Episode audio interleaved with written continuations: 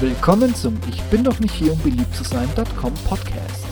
Tech News, Berichte, Hintergründe und alles andere, was im Web so Platz hat. Und hier ist euer Gastgeber, Steve Schutzbier. Viel Spaß mit der heutigen Episode.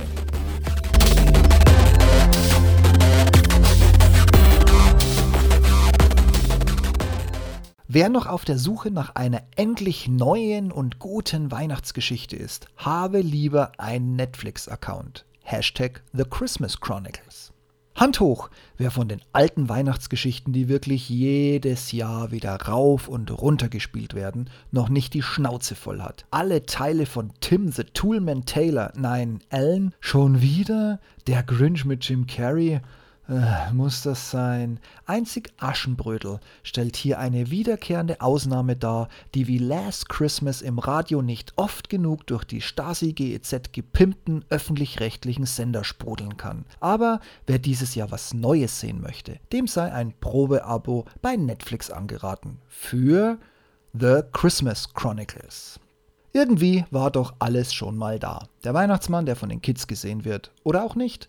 Und bei dem trotzdem alles schief geht. Familienfeierlichkeiten mit Chevy Chase. Aber diese Geschichten sind einfach ausgelutscht, da sie jedes Jahr wieder und wieder laufen bis zum Erbrechen von den privaten auf diversen zeitlichen Sendeplätzen hin und her geschoben und mit Werbung auf zweieinhalb Stunden aufgeblasen werden. Wie schön, dass gerade Hitgarant Netflix sich dieses Themas angenommen hat und Kurt Russell als blues-rockenden Weihnachtsmann mit Ironie und Witz in den Schlitten gesetzt hat. Eine wirklich gute und durchdachte Geschichte, die sehr kurzweilig ist, einen guten guten Soundtrack mitbringt und eben auch den Geist der Weihnacht hochleben lässt. FSK 6, by the way. So Leute, jetzt wird's ernst. Spoiler-Alarm. Höchster Spoiler-Alarm. Wer den Film noch sehen möchte und nicht wissen möchte, worum es geht, jetzt stopp. Euer Podcast ist vorbei. Danke fürs Zuhören. Für alle, die den Spoiler abkönnen, es geht los in 3, 2, 1, Spoiler!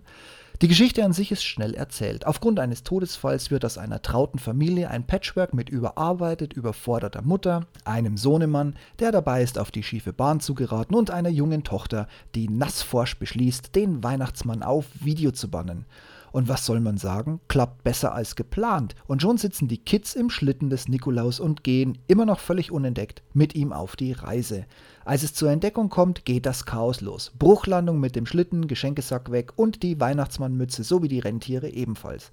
Mit viel Verwirrung und Pleiten, Pech und Pannen geht es nun auf die Suche nach den verlorenen Elementen durch Chicago, um nach viel Spaß, Witz und Spannung in ein familiäres Happy End auf die letzte Sekunde zu münden.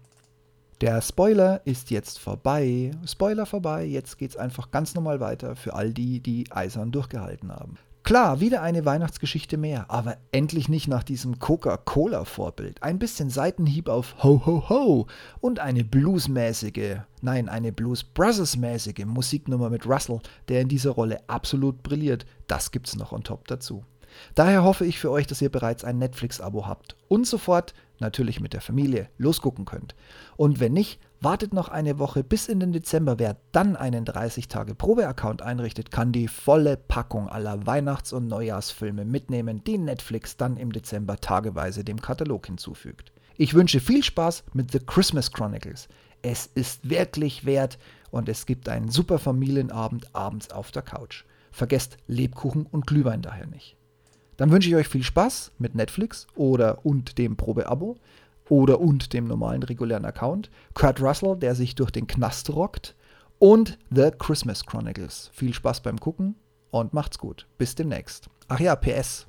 Wer Bock hat, bevor er an den Film springt, mir noch einen Kommentar dazu lassen, wie es denn so mit seiner Begeisterung zu den bestehenden Weihnachtsstories aussieht oder ob es noch einen neuen heimlichen Hit-Giganten gibt, den man sehen muss kurz vor Weihnachten.